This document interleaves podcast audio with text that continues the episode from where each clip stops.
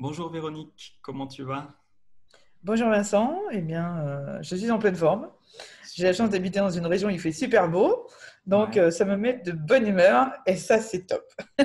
Voilà, Tu habites en PACA, c'est ça? C'est ça. J'habite dans le Var, entre Toulon et Brignoles, pour ceux qui, qui connaissent. Et euh, j'ai la chance d'habiter dans cette région depuis 14 ans, où j'ai immigré suite à une mutation professionnelle à l'époque. Donc j'étais salarié et, euh, et j'y suis resté parce que c'est vrai que c'est on a un- une vie quand même, euh, je veux dire, un cadre de vie qui est quand même assez exceptionnel. J'ai euh, la chance, en plus d'être, comment dire, à la campagne. Donc ça veut dire que bah, je suis pas enfermée entre quatre murs. Je suis pas, donc voilà, j'ai un jardin, donc moindre rayon de soleil, je me mets dessous. Alors on va peut-être dire que c'est dû à mes origines, c'est pas possible, hein, pourquoi pas, voilà.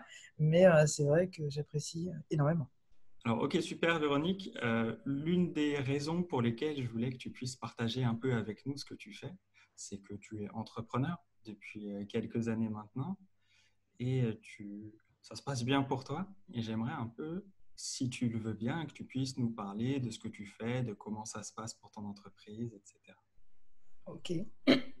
Alors, tout ça, euh, ça, c'est venu, euh, euh, puisque je, je suis pas, je suis plus toute jeune, hein, évidemment, et on va dire que ma, mon entreprise d'aujourd'hui, elle est issue en fait de mon expérience, de mon expérience de salarié.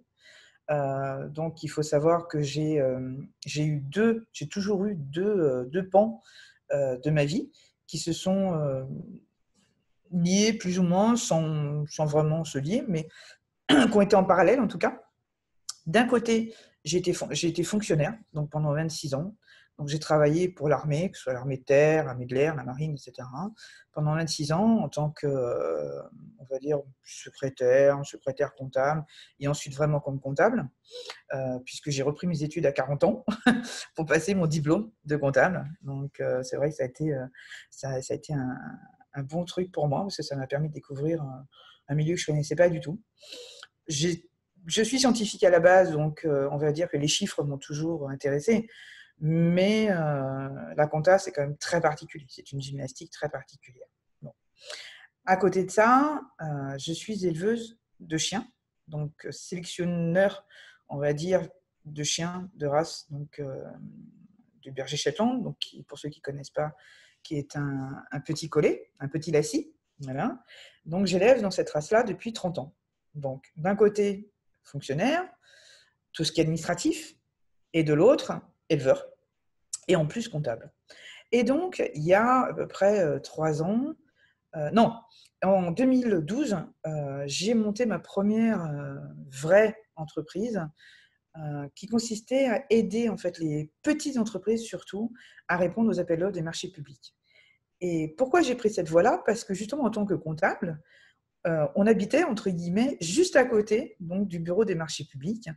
Et dans la comptabilité, en fait, on avait toujours des contrats qui nous passaient sous le nez, euh, auxquels on devait faire référence pour savoir bah, si on devait payer euh, les fournisseurs ou pas, comment, à quelle date, euh, des acomptes, des avances, enfin, tout ce qui va bien. Bon.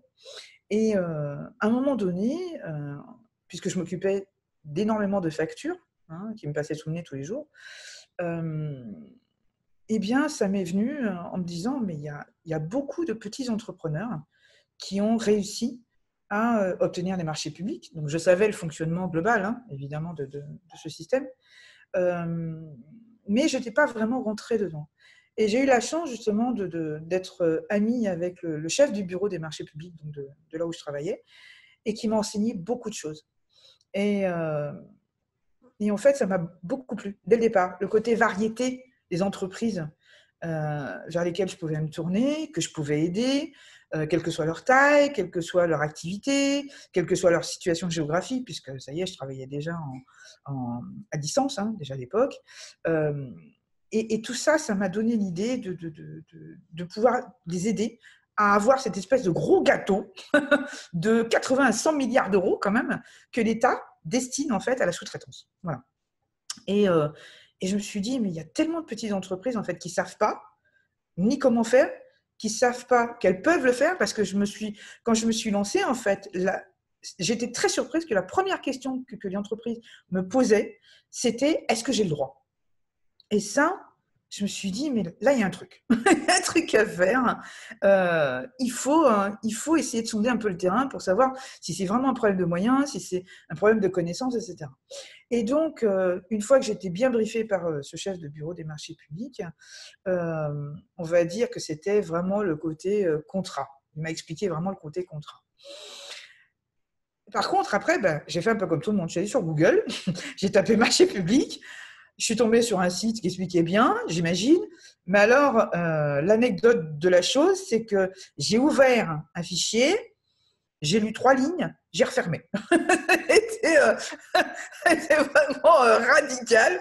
Bon, je me suis dit, c'est quoi ça?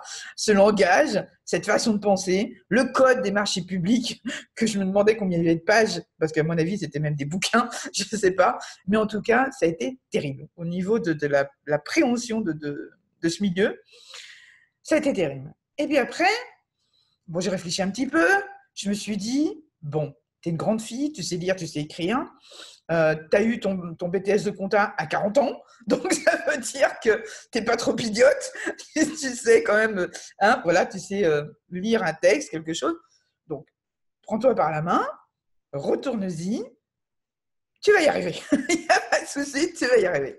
Et donc, effectivement, j'ai pris le temps, ça m'a pris quelques semaines, voire quelques mois, j'ai pris le temps et je me suis aperçu que finalement, bah, déjà, l'antériorité de, de, l'administration, hein, du côté administratif que j'avais bien, bien, bien, bien apprécié, bien, euh, on va dire, euh, voilà, bien conquis, on va dire ça comme ça, euh, bah, m'a beaucoup aidé hein, quand même, hein, parce que c'est un jargon, le, jargon des marchés publics est un jargon entre l'administratif pur, ce qu'on peut trouver dans tout, tout ce qu'on voit habituellement, et le côté juridique.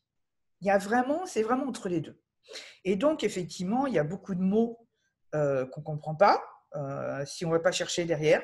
Donc, il y a un, tout un glossaire, un lexique à apprendre, effectivement. Hein. Une méthode aussi. Voilà. Et donc, ma, première entreprise euh, a été dans ce milieu-là. Et donc, en fait, ça a été pour aider les entreprises à répondre aux appels d'offres des marchés publics. Et ça a été génial. Ça a été quatre ans euh, où ça a été absolument génial parce que ben, moi-même, j'ai appris beaucoup. C'est un milieu où j'ai appris beaucoup parce que j'en faisais pas du tout partie. Moi, j'ai toujours été salarié. Et donc, je me suis aperçue du, gouffre, en fait, du fossé qui sépare les deux mondes, que ce soit une petite boîte, un artisan euh, ou, que ce soit un grand groupe, peu importe. Le, le salarié et le patron, c'est deux milieux différents. Ça ne veut pas dire que c'est pas compatible, hein, du tout. Hein. Ça veut simplement dire que c'est une logique, un état d'esprit qui, sont qui est différent d'un côté ou de l'autre.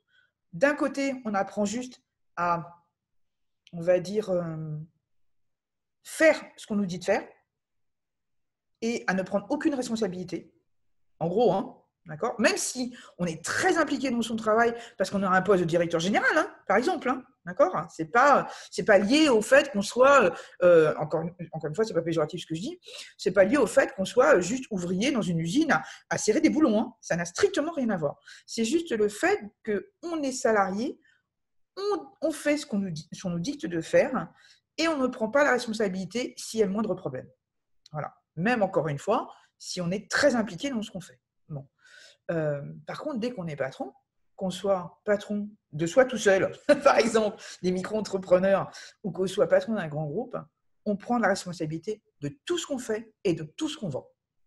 Et ça, à un moment donné, quand on a pris, euh, quand on a compris ça, euh, ben, il y a un truc, hein, il y a un déclic qui se fait. Ça, c'est sûr et certain. Voilà. Et ça, ce déclic-là, je l'ai eu parce que je me suis aperçue que finalement, ben, bah, les patrons, bah, ils me traitaient d'égal à égal déjà, donc ça c'est bien. Voilà. Et tout en ayant gardé un peu cet état d'esprit salarié, puisque j'avais encore, encore le pied dans l'administration, hein. c'était un cumul d'activités, euh, j'avais encore le pied dans l'administration, et donc j'étais salarié tous les jours quand même. Et donc j'arrivais petit à petit à cet état d'esprit d'entrepreneur, qui ne s'est pas fait en une journée, ça c'est sûr. Et c'est en côtoyant justement le monde de l'entreprise, encore une fois, petite, moyenne, très petite, puisque les marchés publics, euh, j'avais des associations, j'avais des PME, des TPE, j'avais des gens qui étaient tout seuls, j'avais des gens qui avaient deux, trois salariés. J'avais des gens qui en avaient 5 millions, hein, peu importe, voilà. Pas, avec moi, hein, mais dans, le milieu, euh, au niveau de la compta, on avait affaire à des toutes petites, donc des associations comme des, des, grands groupes comme NJ, Orange et compagnie. Hein. donc voilà. Donc, l'état d'esprit d'entreprise est venu effectivement en côtoyant plus de petites entreprises, moi à mon niveau, hein, quand, quand, je faisais euh, mon activité à côté de mon salariat. Et ça m'a appris beaucoup. Ça m'a appris vraiment, vraiment beaucoup. Et donc, du fait de l'administration, il y a des lois quand même qui régissent l'administration et qui ont fait que je n'ai pas pu garder plus longtemps. Parce que l'administration, elle a ses lois qui fait que ben, on peut le faire que pendant 2, 3, 3 ans maximum. Après, il faut faire un choix. Soit on démissionne, soit on repart sur le milieu du salariat. Mais en tout cas, on ne peut plus faire de cumul. Ça a été assoupli depuis. Hein. Moi, je parle de 2012. Il y a des choses qui ont été assouplies. On garde toujours un peu ce cadre-là, hein, un petit peu euh, fermé, bon, par l'administration, hein, elle est est. Mais ça a été quand même un peu plus assoupli. On va dire ça comme ça. Donc, j'ai euh, attendu un an ou deux. Et en fait, à un moment donné, j'ai dit, voilà, j'ai envie d'être entrepreneur à part entière. Par contre, je ne peux pas lâcher mon boulot maintenant parce que je suis sûre de rien. Voilà. Donc, en fin 2017, j'ai commencé à tâter le terrain au niveau du chien et du chat. C'est un milieu que je connais quand même depuis 30 ans. Bon. Et euh, en fait, du fait de ma comptabilité, enfin de mon côté comptable, j'ai commencé en fait à sonder le terrain. J'ai commencé à demander un peu ce que les gens, euh, au niveau dans ce milieu-là, si euh, s'ils avaient des soucis dans tel ou tel domaine, s'ils connaissaient tel ou tel domaine, qu'est-ce qu'ils avaient comme voilà, qu'est-ce qu'ils avaient comme problème en général? Qu'est-ce que s'ils avaient des interrogations, etc. Et je me suis aperçue en fait que ben, sur le plan euh, comptable et on va dire sur le plan fiscal, dans ce milieu-là, c'était euh, terrible. Il y avait un besoin qui était absolument terrible. Et donc j'ai commencé à faire des posts sur mon mur. Ensuite j'ai fait une ou deux pages, voilà, sur mon mur perso Facebook, hein, je parle. Euh, j'ai commencé à faire des, des posts, donc des posts généraux où j'expliquais certaines choses. Donc, euh, suivant, par exemple, je prenais un sujet comme la TVA et je disais, euh, ben euh, voilà, la TVA, ça fonctionne comme ça. Vous, dans ce milieu-là, attention à ci, attention à ça, le seuil pour, passer, enfin pour être assujetti obligatoirement ou pas, etc. Bon. Et en fait, beaucoup de gens ont pris de l'intérêt pour ce que j'écrivais. et je me suis dit, ben, pourquoi pas créer une entreprise où je puisse aider donc les éleveurs, hein, en général, mais ça pouvait être aussi les autres activités dans le milieu de l'animal, hein, de compagnie, à euh, gérer. Donc, ce que je veux dire sur le, sur le coup, c'est comment les, les, aider à gérer un petit peu tout ça, c'est-à-dire sur le plan fiscal et comptable, euh, tout en restant à égalité, puisque la comptabilité en tant que telle, si on n'est pas expert comptable, on ne peut pas gérer la comptabilité d'une entreprise. Bon. Et en fait, j'ai trouvé un moyen de les aider en faisant de l'assistance, tout simplement. C'est-à-dire que j'assiste les éleveurs à gérer leur comptabilité. Je leur explique comment il faut faire, je leur explique ce qu'ils peuvent déduire, ce qu'ils ne peuvent pas déduire, qu'est-ce qu'ils peuvent prendre au niveau des ventes, comment. Euh, voilà, c'est en gros la comptabilité de l'élevage ou du milieu de l'animal de compagnie en général. Hein. Les régimes fiscaux euh, qu'ils peuvent prendre, hein, soit le réel par exemple ou la micro, euh, avec ou sans TVA, le statut juridique, etc. Bon. Et donc, je me suis dit que même comme ça, il y avait encore un besoin. Et donc, en février 2018, j'ai créé ma SASU. Voilà, j'ai créé ma SASU qui comportait et l'assistance donc aux professionnels et aux particuliers euh, sur le plan fiscal, comptable et compagnie, et la formation, en fait. Parce que, en même temps, dans ce même euh, contexte, je suis tombée sur un lien Facebook où, en fait, on pouvait apprendre à distance à faire une formation de formateur euh, complète. Je l'ai prise, j'ai étudié et je me suis aperçue que finalement, il y avait un truc à faire. Et c'est là, c'est là que j'ai eu le déclic. Et je me suis dit, c'est là, c'est ça que je veux faire. Voilà, c'est ça que je veux faire. C'est formateur. Et donc, j'ai obtenu, donc, suivant les indications de la formation en question, le numéro d'activité, hein, comme on appelle, qui permet d'être enregistré à la directe. hein, qui gère les, organismes de formation pour devenir un organisme de formation à part entière. J'ai euh, ensuite obtenu donc, le Datadoc, donc, qui permet de faire financer les formations. Et, et donc ça, c'est un point crucial parce que finalement, on dit aux gens, vous avez besoin d'une formation, mais finalement, c'est l'État qui paye. Et ça, c'est top. ça, c'est vachement bien parce que le nerf de la guerre aujourd'hui, c'est quand même l'argent. Ça, c'est vrai. Et donc, j'ai créé ma formation, une forme, enfin, j'en ai créé deux. Hein. J'ai créé d'abord la formation, bah, celle qui m'appelait hein, le plus, hein, cette formation euh, sur euh, bah, tout ce qui concerne les formalités administratives avant, pendant et après la création d'une entreprise agricole, et en particulier chien-chat. Et je dois avouer qu'il y a énormément de demandes. Et je suis contente parce que en plus, euh, ce qui vraiment, moi, ma, grosse satisfaction, c'est d'aider les gens. Vraiment. C'est ma nature profonde. Hein. Je pense que c'est ça aussi. C'est ma nature profonde d'aider les gens. Et je me suis aperçue que dans cette formation-là, j'aide énormément, justement, et en particulier les éleveurs, hein, qui, qui à 80-90% de ma clientèle, j'aidais les éleveurs à y voir vraiment clair dans les méandres de cette, euh, administration euh, euh, animale, on va dire ça comme ça, hein, puisqu'on a affaire aux impôts, on a affaire à la MSA, donc la mutualité sociale agricole, hein, on a affaire aussi aux services sanitaires, hein, qui est la, direction départementale, qui s'appelait à l'époque la direction des services vétérinaires, mais qui s'occupe aussi de tout ce qui est hygiène, par exemple, tout ce qui est hygiène au niveau des restaurants, au niveau des hôpitaux, tout, ce qui est, tout ce qui est un rapport en fait entre l'être vivant et l'hygiène en général. On va dire ça comme ça pour simplifier les choses. Et euh, je me suis aperçue vraiment que je leur apportais beaucoup, mais beaucoup, quoi, dans une espèce de clarté, euh, puisque en plus, dans notre milieu, dans ce milieu-là en particulier, il y a une loi qui est sortie donc en janvier 2016 et qui a demandé en fait à toute personne qui élevait plus d'une portée par an à s'y matriculer.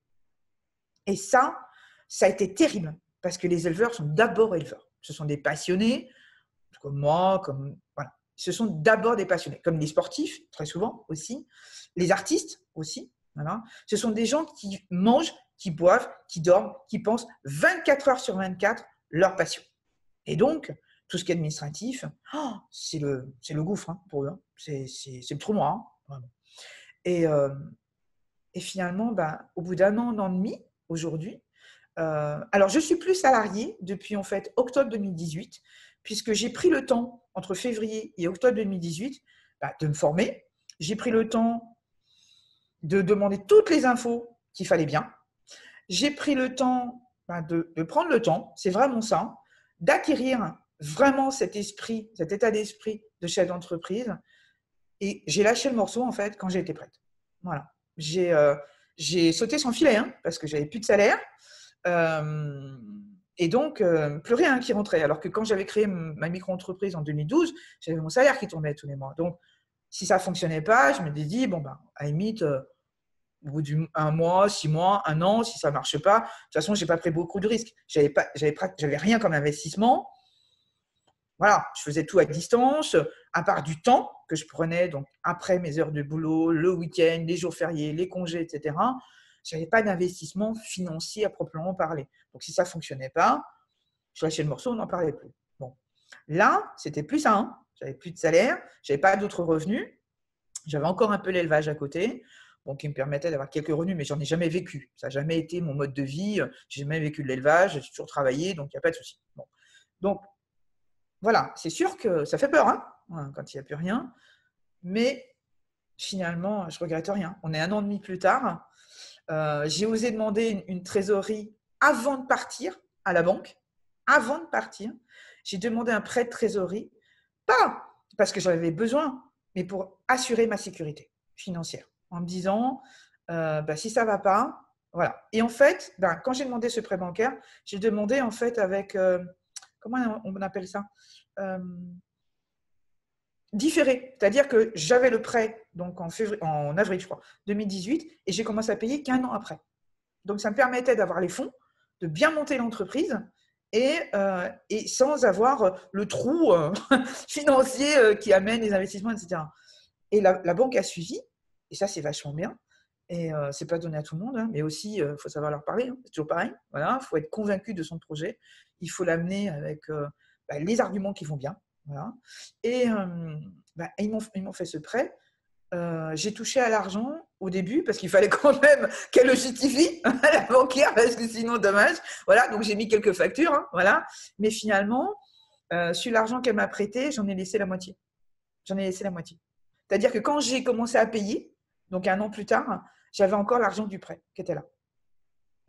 Et ça veut dire que j'avais l'argent qui rentrait. Donc, ça veut dire que je n'avais pas besoin du prêt. En, enfin, j'avais plus besoin du prêt en question. Je commençais à rembourser alors que j'avais déjà l'argent qui était généré tous les mois et qui me permettait déjà de rembourser le prêt. Et ce qui fait que quand j'ai commencé à rembourser, ben, ça allait bien. quoi. Ça n'a pas fait de trou euh, extraordinaire. Voilà, donc j'en suis là aujourd'hui. Euh, j'ai de la clientèle euh, à plus savoir quoi en faire.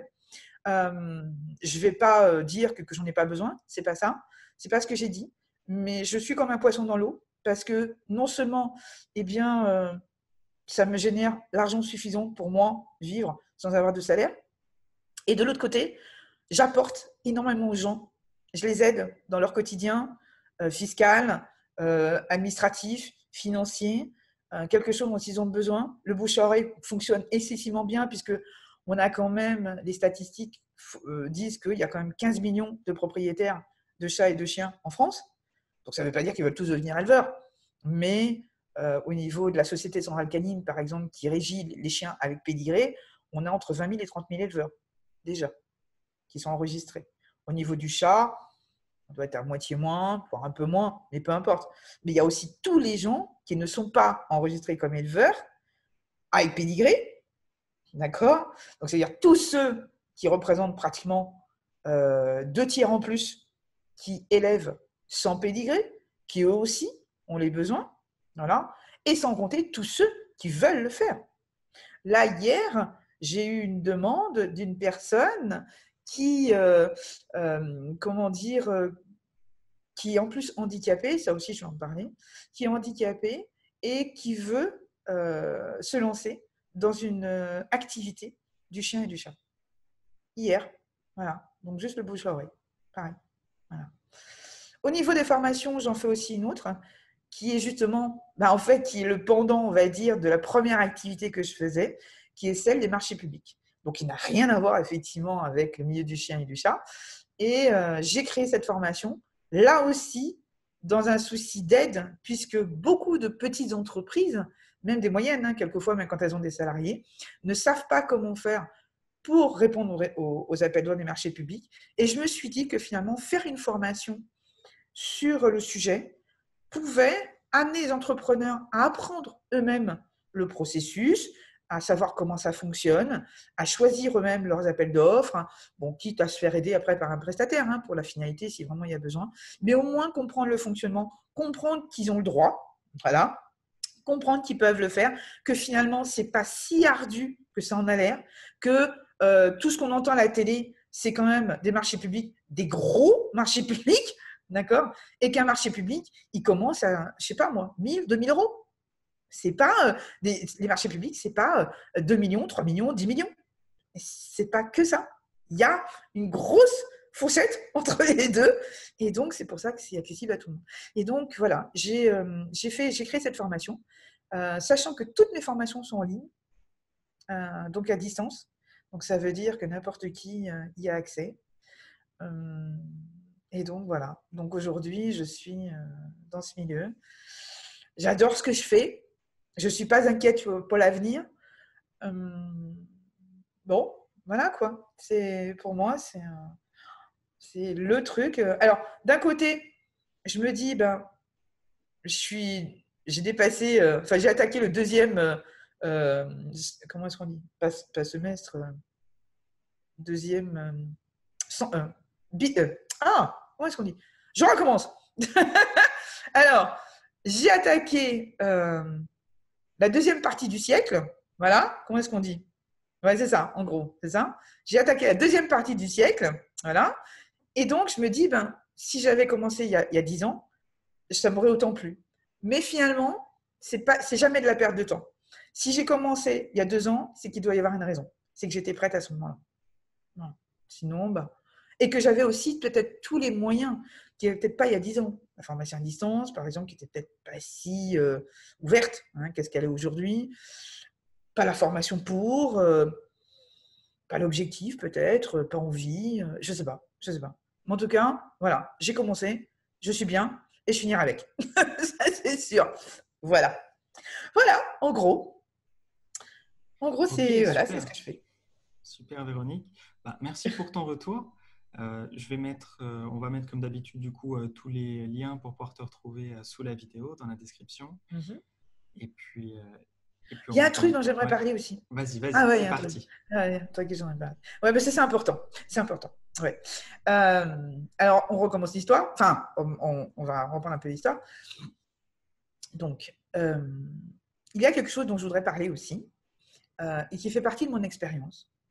il y a plus de 20 ans, c'est ça, plus de 20 ans, puisque c'était dans les années 96-97, euh, j'ai demandé une mutation parce que j'habitais loin, j'avais déménagé de Paris, j'habitais loin et j'avais demandé ce qu'on appelle à l'époque un détachement, c'est-à-dire de, bosser pour une autre administration tout en faisant partie du corps de l'administration d'origine. C'est un petit peu complexe, mais en gros c'est ça. Et donc j'ai atterri euh, au ministère du Travail. Et au ministère du Travail, j'ai euh, intégré le service de la Cotorep. Et le service de la Cotorep, c'est c'est tout ce qui est à l'origine de la prise en main des handicapés dans le milieu du travail.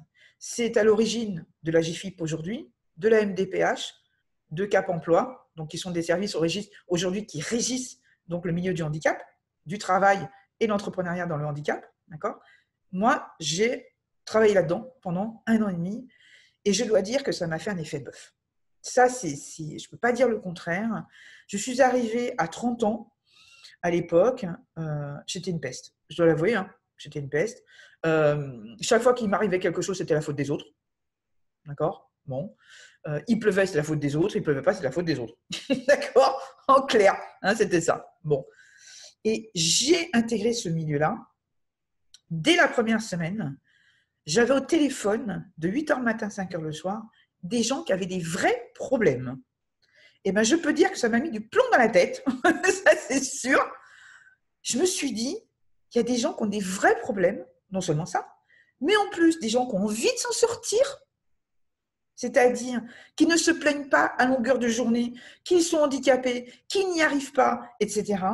Oui, ils étaient conscients de leur handicap, que ce soit de naissance, que ce soit par accident, peu importe, que ce soit une maladie professionnelle, peu importe. Ils étaient conscients qu'ils avaient un handicap. La seule chose qu'ils voulaient, c'est qu'on les aide à réintégrer le milieu du travail. Et ça, oh mais ça a été tout de suite. Hein. ça a été terrible, quoi. Voilà. Et j'ai vécu un an et demi là-dedans. Oh, ça m'a ouvert les yeux, le cœur, tout, tout, tout a été ouvert. Les écoutilles, tout. Et donc, j'ai travaillé que très peu de temps là-bas, j'ai redéménagé, donc j'ai réintégré le milieu de la défense, mais j'ai toujours gardé ça. Et donc, quand j'ai entamé ma formation de formateur, et donc quand ensuite j'ai créé mon organisme de formation, j'ai de nouveau eu ça dans la tête, c'est revenu. C'est revenu dans toujours ma conception d'aider les gens.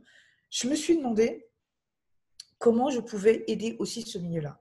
C'est resté dans un petit coin, et à un moment donné, en fait, j'ai pu euh, côtoyer quelqu'un qui est référent handicap, accessibilité numérique, donc c'est très particulier, hein, c'est le côté euh, communication numérique, digitale et compagnie, dans une très très grosse entreprise que je ne nommerai pas, et euh, qui m'a expliqué tout ce qu'il faisait. Et ça, ça a remis, ça, ça a tout fait remonter, en fait, chez moi. Et je me suis dit, il faut que je fasse quelque chose. C'est pas possible. Et en parallèle, dans le milieu dans ce milieu, fameux milieu canin et félin, je me suis rendu compte qu'il y avait aussi des personnes en situation de handicap. Et le plus terrible dans l'histoire, c'est qu'ils étaient au courant de rien.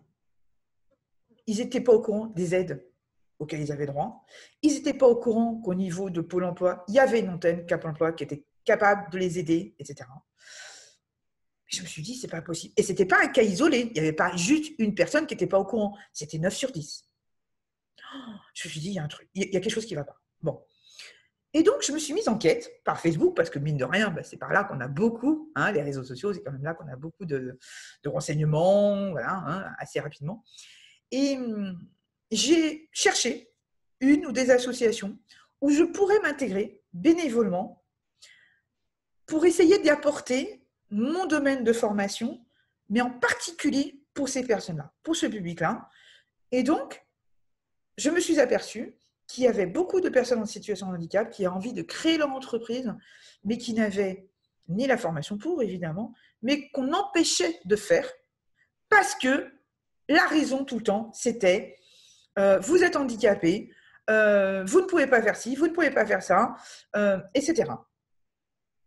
Et donc ça, ça, c'était pas possible pour moi, vraiment. Bon. Et donc, je suis tombée sur une, association qui m'a fait un effet bœuf, là aussi. et je vais en parler, parce qu'elle s'appelle, elle s'appelle Handicap Parlons Vrai, et, qui, qui, est une jeune association, puisqu'elle a un an, hein, à peine un an et des brouettes. Hein, on est en, 2000, en, juin 2020. Elle s'est créée en mars-avril l'année dernière, hein, donc c'est pas, pas vieux. Qui, avait, a, qui a toujours d'ailleurs une soif aussi de faire des choses sans beaucoup de moyens, qui se remue, vraiment qui se bouge, qui va voir les gens qui vont bien, qui, est arrivé à s'imposer là où d'autres associations beaucoup plus connues et qui ont beaucoup plus de bouteilles n'ont pas réussi à s'imposer. Et ça, j'ai dit, il n'y a pas de hasard. Si j'ai intégré une association comme ça, si c'est telle que j'ai intégrée, il n'y a pas de hasard. Voilà. Et donc, eh bien aujourd'hui, au sein de cette association, J'accompagne donc les personnes en situation de handicap qui le souhaitent à monter euh, leur projet de création d'entreprise, quel que soit le domaine. Donc, je les accompagne bénévolement du début et sachant que le plus difficile au départ, c'est de faire comprendre à la personne qu'elle est de nouveau, si elle l'a perdu, parce que souvent dans 90% des cas, c'est ce qu'elle a perdu, c'est qu'elle est un individu à part entière et qu'elle a le droit de créer quelque chose et d'être active dans la vie plutôt que d'être assister. Et donc, quand je dis assister, c'est pas péjoratif ce que je dis. Ce que je dis, c'est qu'on les a habitués pendant peut-être un très long, enfin un très grand nombre d'années, on les a habitués à bénéficier de telles allocations, de bénéficier de tels services, de bénéficier de tels avantages qui existent et qui sont là. Et tant mieux, tant mieux. D'accord? C'est déjà suffisamment difficile comme ça pour eux. Mais par contre, il faut, le plus difficile, c'est de les faire remonter au niveau mental et qu'ils soient de nouveau des individus à part entière sur le plan mental. Parce que généralement, ils, sont tellement, ils ont tellement été mis à terre, et ça, c'est aussi une réalité, que c'est le plus difficile. Une fois ça fait, après le reste, ça suit son cours sans aucun problème. Mais le plus difficile, c'est celui-là. Et donc, avec par les truchements de ça, j'ai été contactée par euh, une autre personne, Céline, qui se reconnaîtra, euh, donc euh, soit parce que je vais lui envoyer le lien de la vidéo, soit parce que, comment dire, elle, tombera dessus, peut-être par hasard, j'en sais rien. Et elle m'a, enfin, j'ai eu avec elle et ensuite avec d'autres personnes une visioconférence où j'ai émis l'éventualité d'un gros projet qui pour moi était juste une idée et qui prend forme donc ça fait quoi que quelques mois, c'est pas vieux, hein, qui prend forme. Et je suis heureuse qu'il prenne forme. Attention, je ne vais pas euh, m'attribuer tout le mérite. Hein. Ce n'est pas, fait pour ça. En plus, ce n'est pas dans ma nature. Hein. Mais je me dis, mais le seul fait d'avoir parlé de quelque chose auquel d'autres gens certainement pensaient, mais qui n'avaient peut-être pas mis le doigt dessus, est en train de voir le jour. Et ça, c'est énorme pour moi. Parce que je vais être vraiment active dans ce milieu-là tout aussi bénévolement, hein. peu importe, je m'en fous, encore une fois, mais vraiment active et dans quelque chose qui est nécessaire. Parce que finalement, il y a des organismes, il y a des organismes, hein. la GFIP, la MTPH, etc. Il y a des associations. Euh, Céline en particulier me, disait qu'elle connaît quelqu'un qui est en rapport avec 800 associations en rapport avec le handicap. 800, c'est énorme, d'accord? Euh, Mais il y a aussi des réseaux, il y a tout ce qu'on veut sur le plan organisme, association, euh, loi, même au niveau du, travail. Hein. il y a une loi sur le handicap, etc. Mais finalement, ce qui manque, c'est la communication. c'est vraiment la communication. Quand on, dit aux gens qu'ils disent ça et ça et ça, 9 fois sur 10, ils ne sont pas au courant. Il y a un problème quand même. Le handicap, ça fait quoi? Déjà, moi, je suis au courant depuis 97, donc ça veut dire que ça existe au moins depuis ce temps-là. La cotorette n'est pas, pas née avec moi, d'accord? Donc, elle existait déjà bien avant. Donc, ça fait des lustres qu'on en parle, d'accord? Et qu'on n'est pas plus de communication que ça, alors qu'il y a des lois qui ont été faites depuis, justement. Il y a des lois. Et qu'il n'y a pas plus de communication que ça, c'est qu'il y a un problème. Donc, c'est là-dessus que j'ai mis le doigt et c'est là-dessus que ce projet va euh, s'appuyer pour justement ben, relier les handicapés eux-mêmes, tout ce qui tourne autour du médical et du bien-être de ces personnes-là, toutes les entreprises qui veulent s'intégrer, donc qui veulent participer à, au développement donc, du, bien-être, mais aussi de des fonctionnalités de travail pour les personnes en situation de handicap, de, leur capacité d'intégrer un milieu ordinaire de travail, etc. Les formateurs et les organismes et les associations, évidemment. Tout ce petit monde, ce que, je, au départ, et ce qu'on voudrait maintenant, c'est que eh ben, tout le monde puisse y adhérer et tout le monde puisse y avoir accès surtout. Et évidemment, aujourd'hui, on évolue. Hein la meilleure façon de pouvoir donner accès, c'est le digital. Ça paraît évident. Et ça, je voulais en parler parce que c'est important pour moi. Ça fait partie de ma vie maintenant. Et c'est quelque chose qui me tient excessivement à cœur. Vraiment.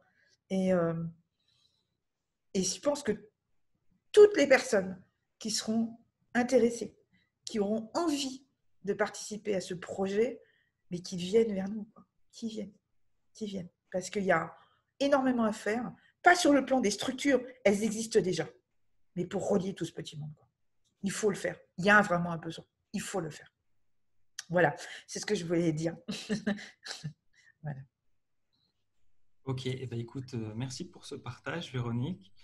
Euh, on en parlera après en privé, je pense qu'il y a des choses à faire. Et puis, euh, en tout cas, bah, prends soin de toi. Je pense qu'on fera peut-être d'autres vidéos par la suite, on verra, en fonction aussi de nos emplois du temps. Mais ouais, il y a probablement encore des, choses à creuser. Bah, en tout cas, eh ben, prends merci soin de toi à toi et à très vite. Merci beaucoup à toi. C'est euh, très très gentil de m'avoir permis euh, cette interview, de pouvoir parler de ce qu'on fait. De... Voilà, donc c'est vraiment euh, merci à toi. Eh ben, avec plaisir et puis j'espère à très vite. Merci beaucoup. À bientôt. Au revoir. Merci. Au revoir.